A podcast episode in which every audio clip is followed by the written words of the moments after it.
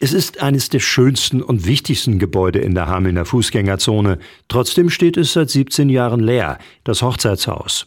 Auch wenn die Stadt gerne irgendwann Gastronomie und einen Bürgersaal in dem Haus sehen würde, ist das Hochzeitshaus in der Priorität ganz weit abgerutscht, nicht zuletzt auch wegen der knappen Kommunalkasse. Ein Antrag der FDP im Hamelner Finanzausschuss hat nun wieder Leben in die Diskussion um den Leerstand mitten in der Stadt gebracht. Sie fordert, dass geprüft wird, ob die Stadt das historische Gebäude an ein städtisches Tochterunternehmen abgeben könnte. Dadurch könnten sich die Chancen erhöhen, dass das Haus bald wieder genutzt werden könnte. Der Antrag wurde von allen anderen Parteien außer der FDP abgelehnt. Das wäre linke Tasche, rechte Tasche, sagt der Sprecher der rot-grünen Mehrheitsgruppe Wilfried Binder von der Hamelner SPD. Es geht insgesamt um die Finanzen der Stadt Hameln. Die GSW ist eine hundertprozentige Tochter der Stadt Hameln und die HWG ist eine Tochter, wo wir große Anteile an dem Geschäft haben. Beide Unternehmen können das aus eigener Kraft nicht stemmen. Das heißt also, die Stadt Hameln müsste Geld in diese Unternehmen geben, damit dann dieses Projekt Hochzeitshaus in welcher Art und Weise auch immer also, wenn die Stadt Hameln kein Geld fürs Hochzeitshaus hat, haben das GSW und HWGS recht nicht. Die FDP rund um Rüdiger Zemlin sieht das etwas anders.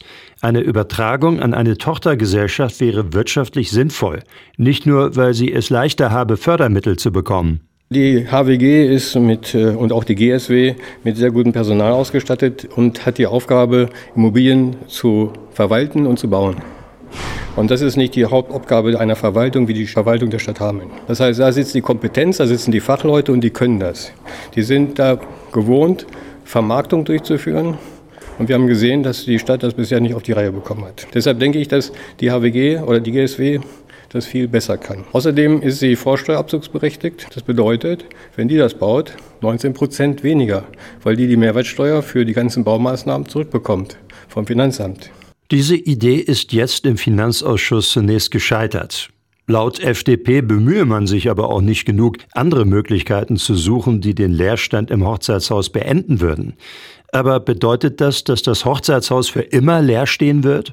Nein, das muss es nicht heißen. Also in, im Rahmen der Diskussion ist ja hier etwas aufgetaucht, was man nachher weiter verfolgen könnte. Gibt es Investoren, die sich vielleicht so einem Projekt annähern können. Dann muss man schauen, wie ist das umzusetzen äh, unter Berücksichtigung des Denkmalschutzes, der hier ein großes Thema spielt. Und dann muss man schauen, äh, kriegen wir das gemeinsam hin mit dem Investor und der Stadt Hameln. Das ist aber etwas, was wir äh, uns jetzt so ein bisschen auf die Agenda schreiben müssen. Das Hochzeitshaus ist hier nun mal ein Wahrzeichen der Stadt Hameln und das müssen wir natürlich auch besonders beachten.